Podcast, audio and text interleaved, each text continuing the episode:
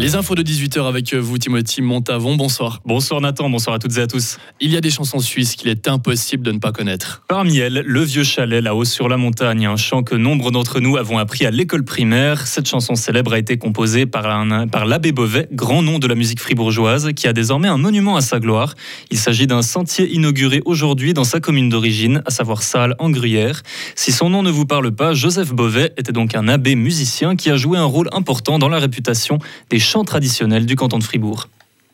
Aujourd'hui ont lieu les 12 heures de l'Auge 2023 en ville de Fribourg, une course de tandem humoristique, autrement dit des vélos à minimum deux selles et deux pilotes, et décorée selon comme ses, conducteurs, comme ses conducteurs le souhaitent. Les quelques 21 équipes s'affrontent jusqu'à ce soir 22 heures pour tenter de faire un maximum de tours du chef-lieu cantonal avant la fin du temps imparti. Les organisateurs ont un peu modifié le parcours cette année pour composer avec les travaux du pont des Zeringen. Un accident de parapente est survenu à Charmey ce matin. Un homme de 46 ans volait en tandem avec son fils de 3 ans. Ils ont heurté le sol après une chute de plusieurs dizaines de mètres entre la station inférieure des remontées mécaniques et la route des Ars. L'homme de 46 ans est décédé sur le coup. Son petit passager a été pris en charge par les ambulanciers. Il est actuellement à l'hôpital pour contrôle. Un autre accident tragique, un homme de 29 ans a lui aussi perdu la vie dans une chute mortelle. Ça s'est passé hier soir à Altersville.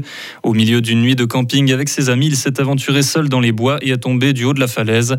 Son corps a été retrouvé au pied d'un ravin par la police alpine et l'AREGA. L'enquête doit encore déterminer les raisons du drame. À Lausanne, un geste de solidarité avec les requérants d'asile. Le collectif Droit de rester a pris position et manifesté à la cathédrale de Lausanne l'espace d'une heure aujourd'hui.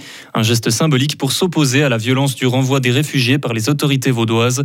Il demande également à ce que les procédures d'expulsion qui les concernent soient suspendues au plus vite. À Brienz, plus d'un million d'œufs de mètres cubes de pierre se sont récemment effondrés. Aucun dégât à déplorer du côté du petit village qui était menacé de se retrouver enseveli. Malgré tout, les roches sont encore instables et la population va devoir s'armer de patience avant de pouvoir rentrer chez elle. Le bon côté, c'est qu'il y a maintenant peu de chances que les bâtiments ne soient touchés. Le pire semble être passé. Le trafic routier et ferroviaire a pu reprendre normalement. 35 voire même 40 degrés Celsius. C'est la température affichée ces jours-ci au Mexique. Depuis le mois d'avril, 8 personnes sont déjà décédées de déshydratation ou de coups de chaleur dans le pays. La chaleur est si forte qu'elle fait même des victimes chez les animaux. Les poissons nagent plus en profondeur où l'eau est moins chaude. Résultat, les oiseaux marins n'arrivent plus à les chasser. Ils meurent donc de faim et finissent échoués par, par centaines sur les côtes mexicaines. Retrouvez toute l'info sur frappe et frappe.ch.